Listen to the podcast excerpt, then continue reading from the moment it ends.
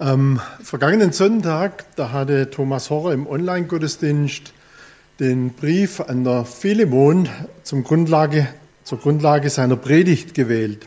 Er hatte dort in, dieser, in seiner Predigt aufgezeigt, wie Gott die Einheit der Gemeinde wichtig ist. Der Paulus hat dann ungefähr zur gleichen Zeit wie den Brief an Philemon auch einen Brief an die Gemeinde zu Philippi geschenkt äh, geschrieben. Und in diesem Brief, da zeigte Paulus den Philippern dann auf, wie diese Einheit, die ganz praktisch in der Gemeinde aussehen kann. Sprich, wie kann das Miteinander in der Gemeinde gut gelingen? Und so wollen wir heute mal anhand vom Philipperbrief miteinander anschauen, der Frage nachgehen, was ist der Schlüssel zu einem guten Miteinander. Zu einem guten Miteinander. Mit der Frage möchte ich euch auch noch alle ganz herzlich begrüßen und auch willkommen heißen von meiner Seite zu unserem Gottesdienst. Ich bin nämlich der festen Überzeugung, dass jeder von uns gerne mit seinem Nächsten im Frieden und in einem guten Miteinander leben möchte. Sei es in der Familie, sei es in der Ausbildung, sei es mit dem Nachbarn, im Beruf und noch besonders auch in der Gemeinde. Ein gutes Miteinander. Und machen, wie dieses Miteinander auch leiden kann. Wir sehen, wie Ehen leiden und auf einmal vielleicht sogar die Frage einer Scheidung im Raum steht, wie notvolle Wege gehen, vielleicht auch wie Kinder leiden, wenn Eltern nicht wirklich Eltern sind. Mit Nachbarn gibt es dann vielleicht auch noch Stress, weil er ein Problem mit unserer Gartenhecke hat. Im Beruf, da wird man durch Ellbogen andere ausgegrenzt. Und ich denke, jeder von euch könnte wahrscheinlich diese Liste noch etwas weiter fortsetzen. Und dann, da, da reiben wir uns dann ja so mal etwas verwundert die Augen, wenn es dann selbst auch noch in der Gemeinde mal nicht so richtig miteinander funktioniert. Und wenn wir dann unsere Bibel zur Hand nehmen, müssen wir feststellen, eigentlich ist das Miteinander der Menschen von Anfang an immer wieder notvoll.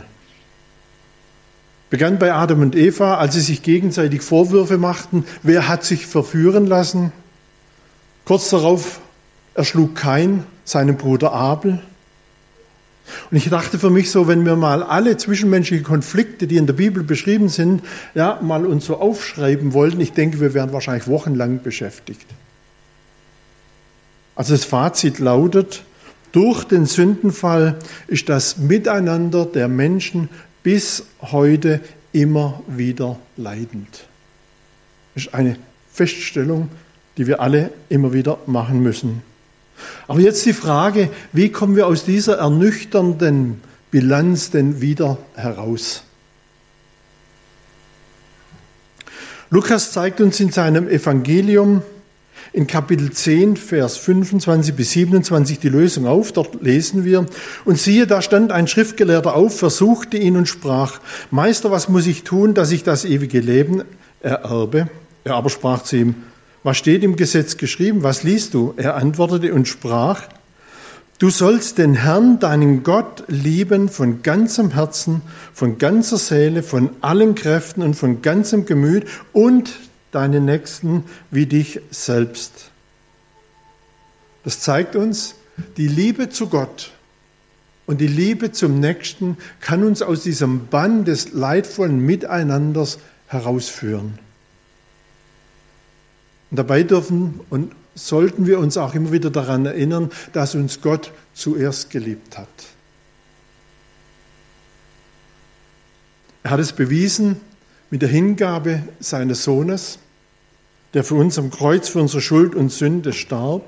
Und wenn wir diese Gabe annehmen, die Gott uns gegeben hat in seinem Sohn Jesus Christus, wenn wir dem Ruf zur Umkehr folgen, Buße tun Jesus in unser Leben einladen, dann werden wir etwas Wunderbares erleben, nämlich dann gibt Gott dem Bekehrten und Wiedergeborenen seine Liebe in sein Herz. So wie es Römer 5, Vers 5 sagt, denn die Liebe Gottes ist ausgegossen in unsere Herzen durch den Heiligen Geist, der uns gegeben ist.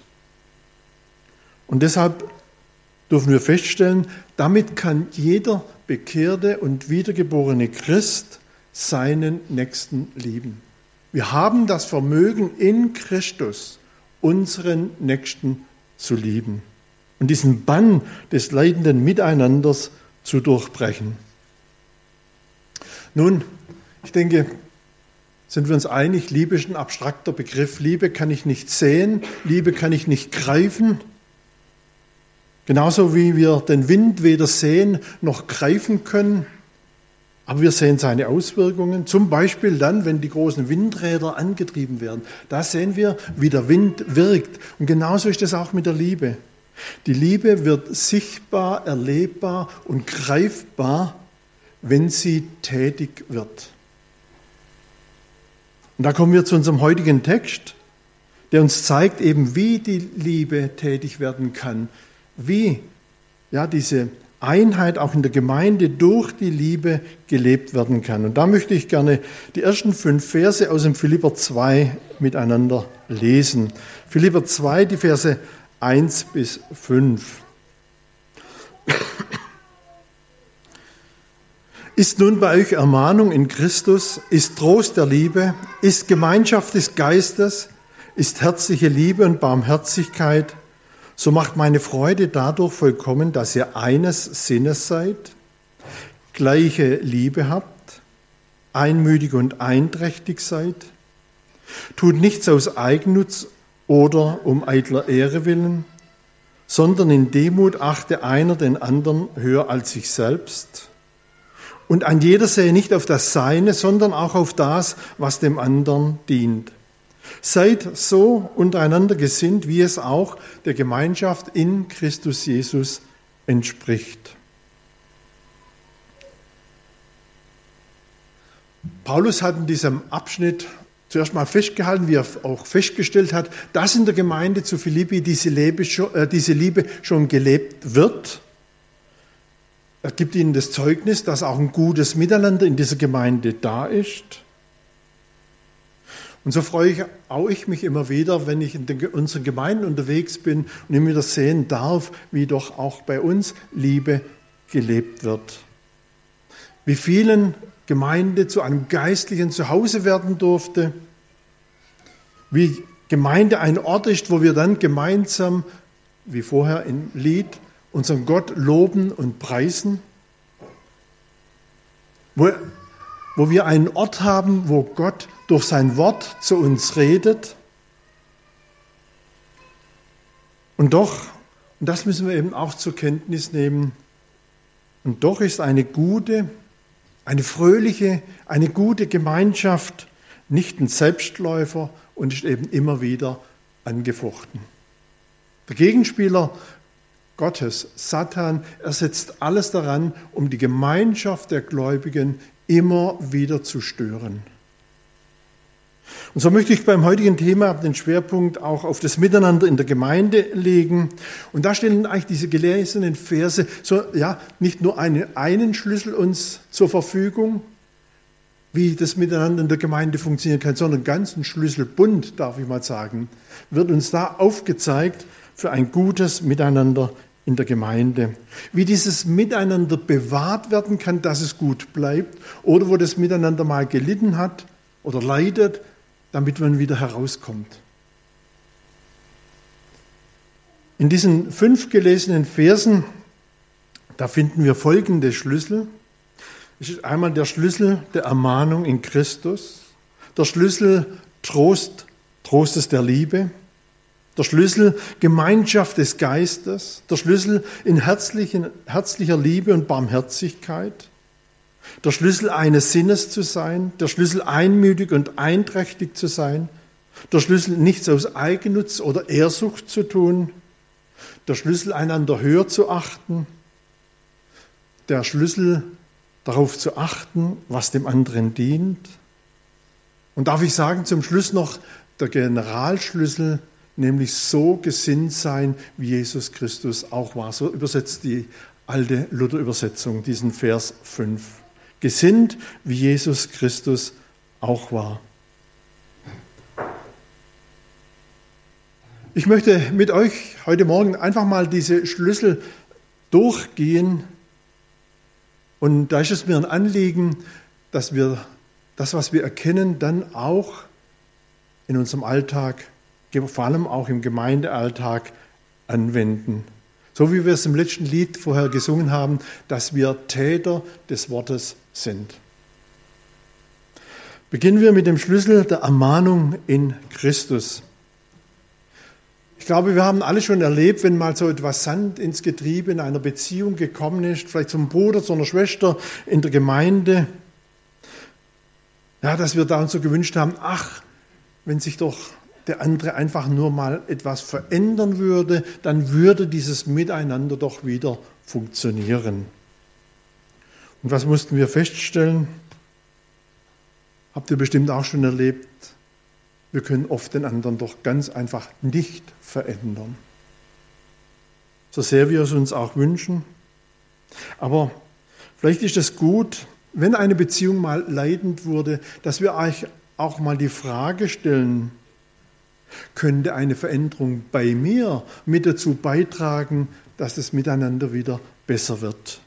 Uns prüfen, wie es David im Psalm 26, Vers 2 tat. Er sagt dort, prüfe mich, Herr, und erprobe mich, erforsche meine Nieren und mein Herz. Ich möchte es mal auf uns übertragen, diesen Vers. Herr, zeige du mir, was kann ich dazu beitragen, dass das Miteinander wieder gelingt. Und interessant ist, dass die Erfahrung durfte ich auch schon immer wieder machen. Meinen Veränderungsbedarf zeigt mir Gott dann in der Regel dann auf, wenn ich sein Wort lese und er durch sein Wort zu mir redet. Dann, wenn Gott seinen Finger auch auf meine wunden Stellen legt.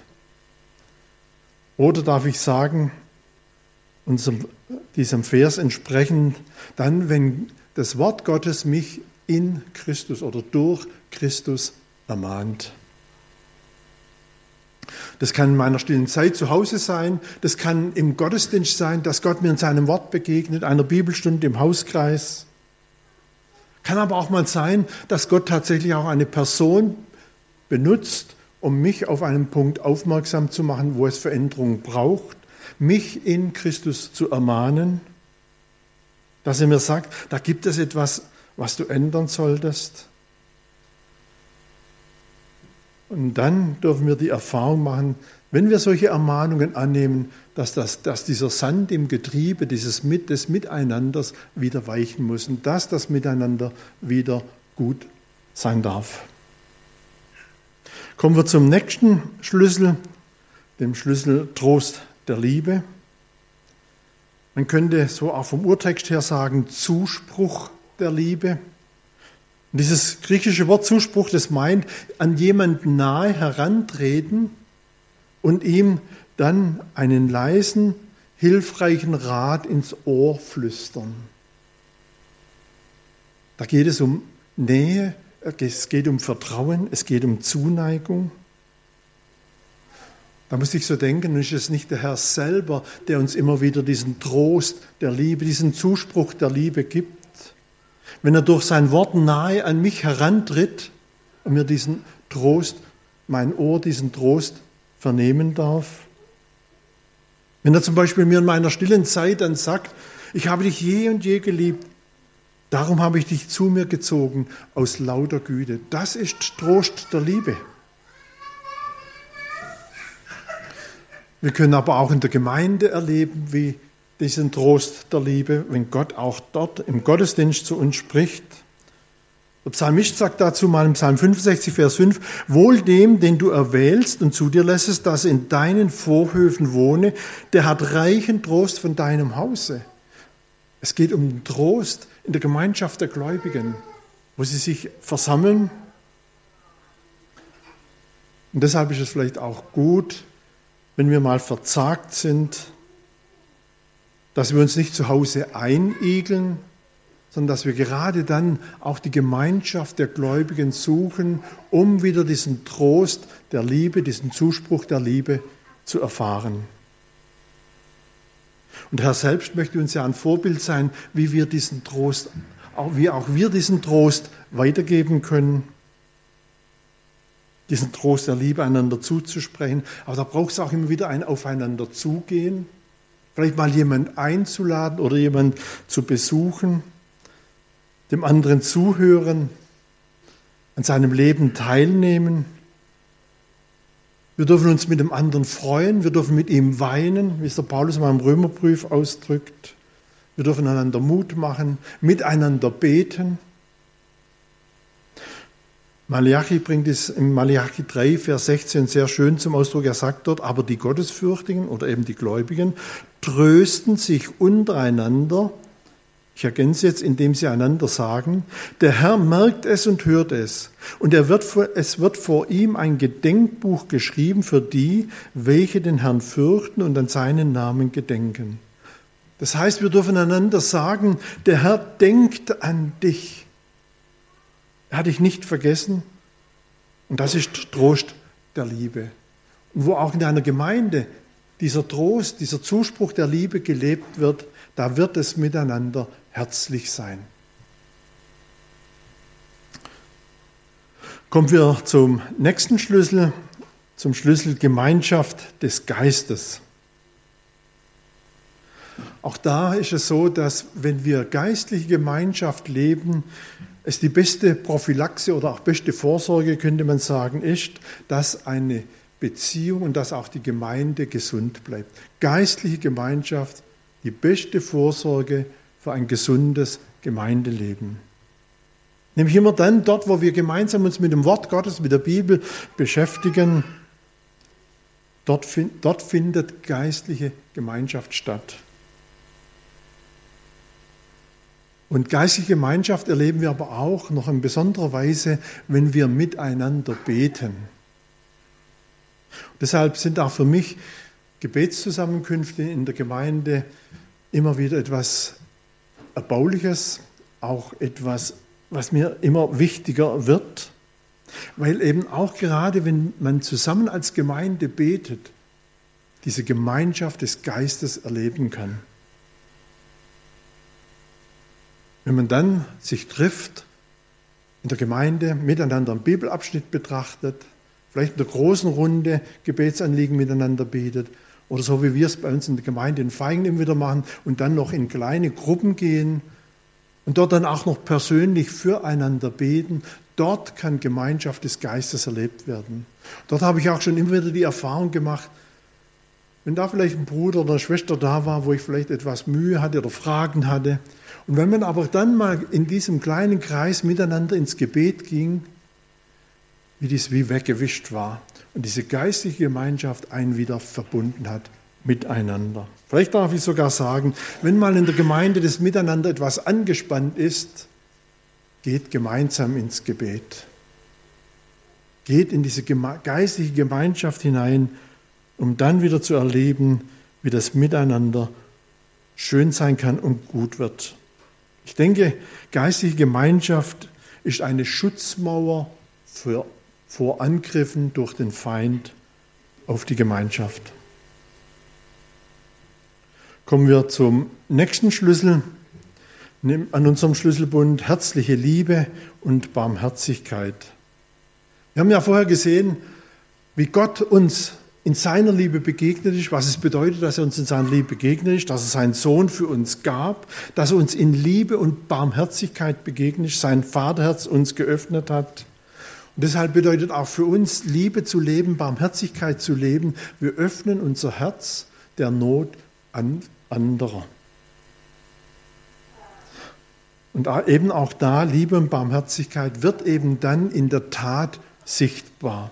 Dann, wenn wir anfangen, auch in der Gemeinde einander unter die Arme zu greifen. Und auch das wird immer wieder ganz praktisch. Wenn zum Beispiel ein Ehepaar da ist mit kleinen Kindern und die vielleicht mal so eine kleine Auszeit brauchen, um sich mal wieder auch etwas auf die Ehe konzentrieren zu können. Wenn man dann mal die Kinder für den Mittag nimmt oder für den Abend nimmt, damit sie Zeit füreinander haben.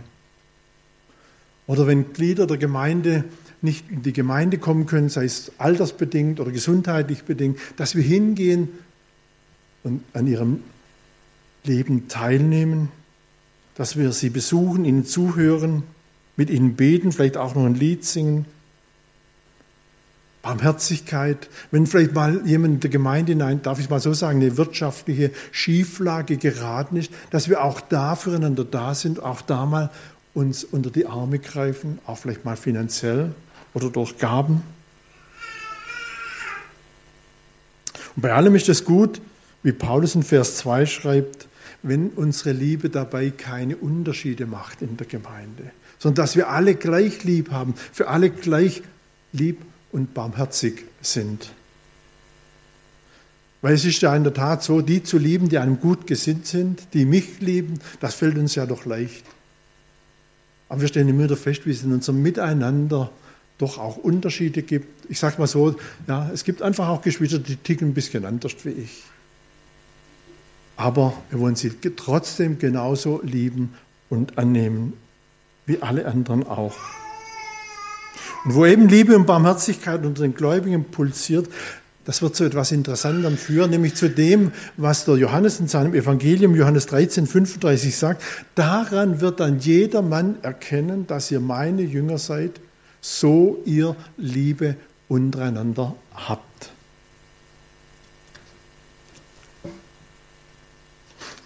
Kommen wir zum nächsten Schlüssel, dem Schlüssel eines Sinnes zu sein. Da muss ich für mich so denken, als ich mich mit diesem Text beschäftigt habe, welche Erfahrungen haben wir, welche Erfahrungen habt denn ihr so in den letzten zwei Jahren gemacht, bei diesem Thema eines Sinnes zu sein? Könnte es sein, dass der Schlüssel eines Sinnes zu sein, eben in der Zeit von Corona und Co., wenn ich es mal so sagen darf, ja, ein wenig Rost angesetzt hat, vielleicht etwas zu wenig Anwendung gefunden hat? Immer wieder hat man festgestellt, wie jeder so seine eigene Erkenntnis hatte. Er meinte es ja gut. Und weil er es gut meinte, hat er vielleicht auch noch versucht, andere für seine Sicht zu gewinnen, weil es ist ja gut. Und wenn das nicht gelang, wenn man dann doch vielleicht schnell geneigt war, andere einfach in eine Schublade zu stecken, mit einer bestimmten Aufschrift zu versehen, und das Miteinander wurde getrübt. Und es ist in der Tat so, eines Sinnes zu sein bedeutet hier im Text sogar das gleiche Denken.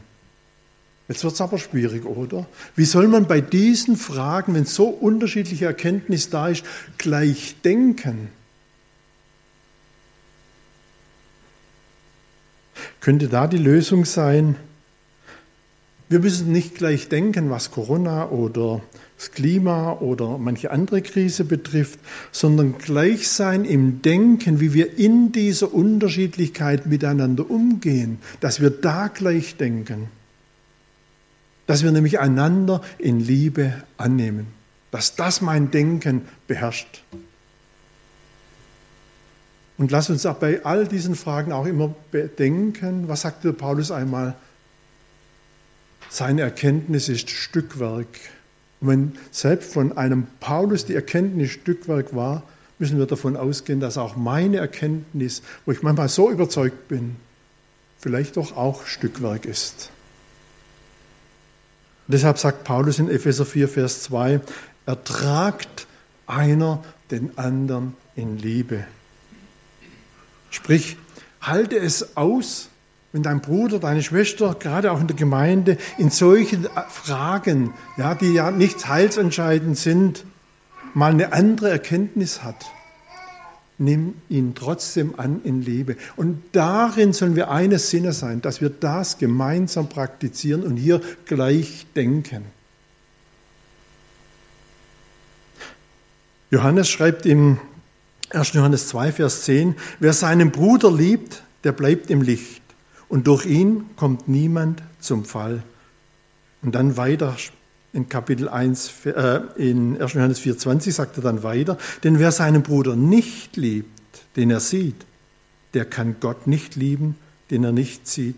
Da zeigt uns die Bibel nämlich auch den Ernst auf, wenn wir einander nicht lieben. Und deshalb lasst uns doch suchen, was uns verbindet. Was verbindet uns? Es ist eben die Liebe Gottes, die in die Herzen der Gläubigen ausgegossen ist. Das verbindet uns miteinander. Also wenn wir auch in unterschiedlichen Erkenntnissen in aktuellen Fragen zum Zeitgeschehen da haben, trachten wir trotzdem eines Sinnes zu sein. Ein bekannter Spruch, der zum ersten Mal Anfang des 17. Jahrhunderts auftauchte, lautet, im Notwendigen Einheit, im Zweifelhaften Freiheit, in allem aber die Liebe.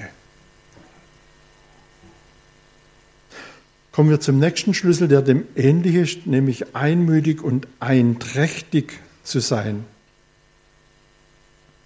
Und dieser Schlüssel meint, dass wir eben auch gerade in herausfordernden Zeiten trotzdem, darf ich es mal so sagen, in Harmonie miteinander verbunden sind.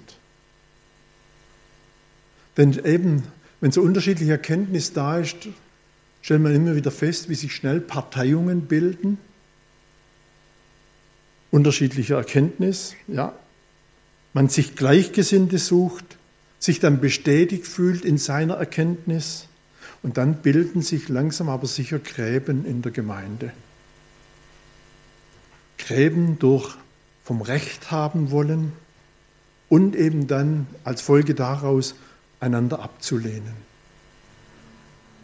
Der Schlüssel einmütig und einträchtig, der verfolgt dagegen gemeinsame Ziele. Und da müssen wir uns vielleicht mal wieder die Frage stellen, was sind denn unsere gemeinsamen Ziele? Kennen wir noch unsere gemeinsamen Ziele? Wohin sind wir denn unterwegs? Und wenn wir uns auf diese gemeinsamen Ziele konzentrieren, vielleicht werden dann die anderen Fragen auf einmal ganz klein. Ich habe mir so ein paar Punkte notiert. Was sind denn unsere Wünsche und Ziele? Ist es nicht das, dass durch uns auch als Gemeinde Gott verherrlicht wird? Dass wir an der Rechtfertigung durch Jesus Christus gemeinsam festhalten, dass wir gemeinsam auch in der Heiligungslehre festhalten, nämlich uns umzugestalten lassen in Jesu Bild? Dass wir mit, unserem, mit unseren Gaben zu einem lebendigen Gemeindeleben beitragen. Ich bringe mich ein. Und nicht aus den Augen verlieren, wir sind Missionare in Deutschland, Missionsland Nummer eins. Und ich denke, wenn wir da uns wieder darauf konzentrieren, dann werden eben die Themen, die gerne spalten wollen, in den Hintergrund rücken. Vielleicht noch eine kurze Anmerkung, das bedeutet nicht, dass wir bei kritischen Fragen, die uns heute begegnen, auch aus der Gesellschaft heraus, sozusagen den Kopf in den Sand stecken, sondern das Gegenteil ist der Fall. Wenn solche Fragen auftauchen, da dürfen wir auch eines tun, wiederum aber gemeinsam in der Bibel nach Antworten suchen. Und um das aktuelle Zeitgeschehen beurteilen zu können, ist es mal gut, sich mal mit den Endzeitreden Jesu zu beschäftigen, mit den Propheten wie in Daniel, mit dem Buch der Offenbarung. Und dann musste ich für mich so denken, lasst uns doch mal wieder mit dem Wort Gottes auch bei diesen Fragen beschäftigen, mal ohne YouTube und WhatsApp oder sonst noch irgendetwas. Einmal, einfach mal selber sich mit dem Wort Gottes beschäftigen, vielleicht auch im Hauskreis, Bibelarbeit zu machen, in der Schrift zu forschen Trauen wir Gott noch zu, dass er auch mal ohne WhatsApp oder ohne YouTube zu uns reden kann, auslegen kann, dass er uns Erkenntnis schenkt, wenn wir uns mit seinem Wort beschäftigen?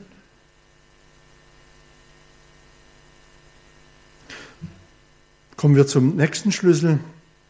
Nichts aus Eigennutz oder um eitler Ehre willen zu handeln. Eigennutz und Ehrsucht sind ja oft sehr eng miteinander verbunden. Und so soll es eben ferne von uns sein, wenn wir im Weinberg Gottes mitarbeiten, dass wir von der Ehrsucht geleitet werden. Deshalb ist es auch immer wieder mal gut, sich selber zu prüfen, warum stehe ich heute Morgen hier vorne? Geht es mir um Ehre, um Anerkennung, um ein Lob? Oder geht es mir darum, einen Dienst für meinen Herrn zu tun? Wenn ich das angenehme Gefühl des Gelobtwerdens brauche, da können wir schon sagen, dann haben wir das Ziel verfehlt. Ein Pastor hat eben einmal eben das Gegenteil zum Segen gereicht. Da war eine einfache Frau. Sie war so mit Titeln und Anreden von äh, Pfarrern oder Pastoren nicht so ganz auf dem Laufenden. Und so begann sie jedes Mal, wenn sie dem Pfarrer oder dem Pastor da begegnete, statt mit ihn mit hochwürdiger Herr anzureden, immer als mit unwürdiger Herr anzureden. Jahr für Jahr ließ der Pfarrer das geschehen ohne sie zu korrigieren. Als sie starb, sagte er mit aufrichtigem Bedauern, jetzt ist die Frau gestorben, die mir regelmäßig die Wahrheit gesagt hat. Und deshalb wollen wir eben nach Kolosser 3, 23 unterwegs sein. Auch in der Gemeinde. Dort steht, alles, was ihr tut, das tut von Herzen als dem Herrn und nicht den Menschen. Davon darf unser Alltag geprägt sein. Mein Tun ist für den Herrn. Sei es groß, sei es klein. Dann führt Paulus noch den Schlüssel an, einander höher zu achten. Als der Kirchenvater Augustin nach den drei wichtigsten christlichen Tugenden gefragt wurde, antwortete er bei der Frage, was ist die erste wichtige, wichtige oder was ist die wichtigste Tugend? Da sagte er Demut. Dann wurde gefragt, was ist die zweitwichtigste Tugend? Demut. Was ist die drittwichtigste Tugend? Demut. Und da denke ich, auch das ist etwas, wo wir immer wieder mal innehalten dürfen und uns die Frage stellen, wie sind wir momentan unterwegs? Und da musste der Herr mich auch schon manches Mal korrigieren. Es gab mir zum Beispiel Situationen auch bei mir, wo ich bei jemand etwas gesehen habe, ja, was für mich aus meiner Sicht nicht in Ordnung war. Und das führte mich auch schnell dazu, den anderen, nämlich was? Gering zu achten und nicht höher zu achten. Aber da ist der Herr mir begegnet in seinem Wort in Lukas 18. Wir kennen alle diese Geschichte von dem Pharisäer und von dem äh, Zöllner, die da im Tempel standen und beteten. Was betete dort dieser Pharisäer? Ich danke dir, Gott, dass ich nicht bin wie diese anderen Leute, Räuber, Betrüger, Ehebrecher und auch wie dieser Zöllner. Und was musste Jesus ihm sagen? Denn wer sich selbst erhöht, der wird erniedrigt werden. Wer sich selbst erniedrigt, demütigt, der wird erhöht werden. Und das half auch mir wieder zurecht, meinem Bruder, meinen Nächsten mit der, mit der, aus, ja, aus der richtigen Perspektive zu sehen und ihn auch in seinem Anderssein höher oder trotz allem höher zu achten.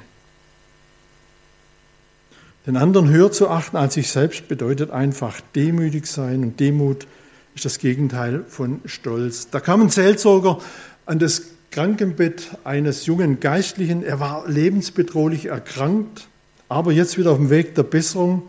Als sich der Seelsorger dann mit diesem jungen Geistlichen daran freute, dass es ihm wieder besser geht, da sagte der junge Geistliche, ja, ich fühle es, der Herr bedarf meiner noch. Da sagte der Besucher, der Seelsorger, dem seine Stirn runzelte, ganz ernst zu ihm, mein lieber Freund, in der Bibel stehen die Worte, der Herr bedarf sein nur einmal. Und damals bezogen sich diese Worte auf einen Esel. Nachzulesen Markus 11, ja, wo Jesus seine Jünger beauftragt hatte, einen Esel zu besorgen. Der Herr bedarf meiner, ja, da steckte einfach ein gewisser Stolz dahinter. Wenn wir in unserer Gemeinschaft das Höherachten praktizieren und auch demütig unterwegs sind, dann wird der Friede Gottes in der Gemeinde regieren. Kommen wir noch zu dem Schlüssel, auf das zu achten, was dem anderen dient. Ich weiß nicht, habt ihr das auch schon erlebt? Wenn ihr vielleicht mit dem Auto oder mit dem Fahrrad unterwegs wart, aus einer Nebenstraße gekommen seid, auf der Hauptstraße kommt ein Auto nach dem anderen, du kommst einfach nicht raus, ja? Plötzlich hält einer an und winkt freundlich heraus. Ja, und da ist auf einmal bei einem ein Strahlen da, ein kurzes Dankeschön und man kann auf die Hauptstraße einbiegen. Schon oft muss ich dann denken, ach, wenn doch unser Miteinander immer so schön klappen würde. Es könnte doch so gut sein, unser Miteinander. Aber gleich im nächsten, der nächste Gedanke war, Thomas, dann fang du damit an. Winke du das nächste Mal ein aus der Nebenstraße herein. Das ist genau das, was der Paulus hier sagt. Achte darauf, was dem anderen dient. Gehe auf seine Bedürfnisse ein und gehe auch, wenn du in die Gemeinde gehst, mit diesem Anliegen in die Gemeinde, die Bedürfnisse des anderen zu entdecken und zu stillen. Denn dort, wo man so miteinander umgeht, findet Streit keinen Raum. Rücksicht nehmen, auf das achten, was dem anderen dient, hatte ich auch neulich so ein kleines Erlebnis. Wir haben in unserem Hauskreis immer Donnerstags Hauskreis, wie alle unsere anderen Hauskreise auch in Feingen. Und da war jetzt ein Bruder bei uns im Hauskreis, bei dem ist der Donnerstag einfach ungünstig. Da hat er die Frage gestellt, ob man nicht den Hauskreis auch auf Freitag verlegen könnte. Also mir war das gar nicht so richtig. Ich wollte gerne am Donnerstag unseren Hauskreis beibehalten. Habe hab ich mal die Hauskreisteilnehmer gefragt, wie sieht es bei euch alle aus? Ja, alle haben gesagt, wir können auch am Freitag machen. Aber wisst ihr was? Und dann kam eben mir auch dieser Gedanke, ja, stimmt dem auch zu. Ja, was dient jetzt diesem Bruder? Wenn alle bereit sind, doch am anderen Tag den Hauskreis zu machen, dann trage es du auch gerne mit. Und wisst ihr, so ist auch weiter in unserem Hauskreis dieses harmonische Miteinander möglich, und zwar mit allen. Jetzt kommen wir zum Schluss noch zum Generalschlüssel, den ich vorher schon erwähnt habe, nämlich der Schlüssel, so gesinnt zu sein, wie Jesus Christus auch war. Müssen wir sich die Frage stellen, wie war denn Christus gesinnt? Wie war Jesus denn gesinnt? Nun, da hätten wir unseren Text weiterlesen müssen. Ich lese noch ein paar Verse. Ab Vers 6. Er, der in göttlicher Gestalt war, hielt es nicht für einen Raub, Gott gleich zu sein, sondern entäußerte sich selbst und nahm Knechtsgestalt an, war den Menschen gleich und der Erscheinung nach als Mensch erkannt. Er erniedrigte sich selbst und war gehorsam bis zum Tod, ja zum Tode am Kreuz. Die Elberfelder Bibel übersetzt in Vers 7 so, aber er machte sich selbst zu nichts und nahm Knechtsgestalt an, indem er den Menschen gleich geworden ist, der Gestalt nach wie ein Mensch befunden. Das war die Gesinnung Jesu. Er machte sich zu nichts und nahm Knechtsgestalt an. Und jetzt sagt die Bibel, seid gesinnt wie Jesus Christus auch. Was könnte es denn für mich bedeuten, gerade in der Gemeinschaft meiner Mitgläubigen ein Nichts zu sein, Knechtsgestalt anzunehmen? Ich habe für mich so gedacht, vielleicht machen wir mal eine ganz kurze Pause, dass jeder mal darüber nachdenkt, in seinem aktuellen Dabeisein in der Gemeinde, macht dir mal kurz Gedanken, was es bedeutet, nichts zu sein, ein Knecht in der Gemeinde zu sein.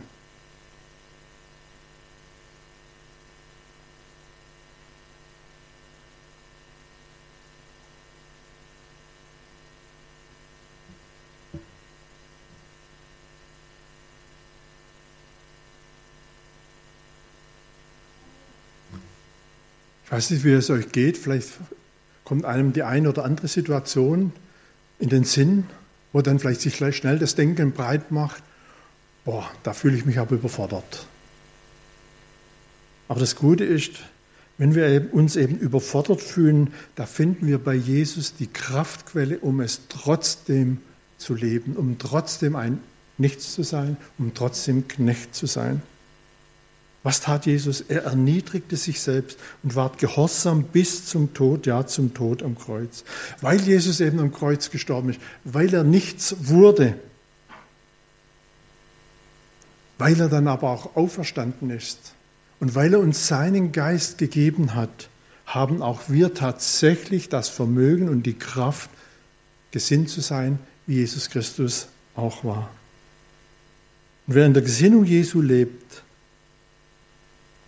für den oder für die Gemeinde, wo die Gesinnung Jesu gelebt wird, wird feststellen, wie die Gemeinschaft fröhlich sein kann, wie sie lebendig sein kann und wie es eine geme geistliche Gemeinschaft sein wird. Wir wollen noch zusammen beten.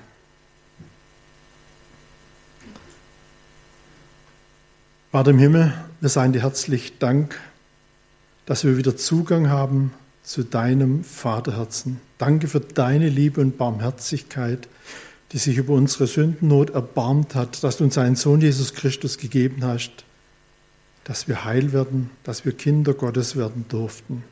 Danke, dass du uns aber auch heute ganz praktische Ratschläge aus deinem Wort heraus gegeben hast, wie dann auch das Miteinander in der Gemeinde fröhlich, lebendig und segensreich sein kann. Danke aber auch, Herr, für unsere Gemeinde, wo wir ein geistliches Zuhause finden dürfen. dürfen. Danke, Vater, aber auch für all das Schöne, was wir immer wieder erleben dürfen, auch für die Liebe, die oft so wunderbar und praktisch gelebt wird. Segne auch die Gemeinde hier herzlich weiterhin in ihrem Miteinander, dass ihnen die Liebe erhalten bleibt, auch in schwierigen Zeiten der Herausforderung. Segne du sie herzlich. Hab Dank dafür. Amen. Ich möchte auch heute wieder das Angebot machen, auch online. Wenn jemand noch Fragen hat, kann er gerne auf mich zukommen, hier nach dem, nach dem Gottesdienst oder eben auch online über unsere Homepage. Musste aber auch noch denken, wenn vielleicht auch jemand da ist oder jemand heute online zugehört hat, der noch nicht die Gewissheit hat, ich bin ein Kind Gottes, ich kenne die Liebe Gottes in meinem Herzen noch nicht, der ist eingeladen, diesen Schritt zu Jesus zu tun. Ich möchte mal wieder kurz daran erinnern, wie wir zu Jesus kommen können. Es braucht eines, einmal zu erkennen, ich bin schuldig vor Gott. Jeder Mensch ist schuldig. Aber dann auch diese frohe Botschaft, Gott liebt mich. Deshalb kam Jesus auf die Erde. Aber dann gibt es auch etwas zu tun, nämlich unsere Sünden zu bekennen. Jesus um Vergebung zu bitten, die Sünde leid sein lassen. Und dann dürfen wir Jesus in unser Leben einladen. Und eben wer dann Jesus in sein Leben einlädt, der darf erfahren, er wird ein Kind Gottes, er wird neu geboren und ein Kind Gottes. Wenn auch vielleicht da jemand Fragen hat oder Begleitung wünscht, auch da bin ich gerne dazu bereit darf ich so sagen, ich bin gerne bereit, auch Geburtshelfer zu sein, wenn jemand ja Kind Gottes werden möchte. Ja, und so am Ende unseres Gottesdienstes, da wünsche ich uns allen, dass wir das, was wir heute aus Philipper 2, Vers 1 bis 5 kennengelernt oder gelernt haben, dass es uns zu einem segensreichen Miteinander in der Gemeinde weiterhin dient. Der Herr segne euch.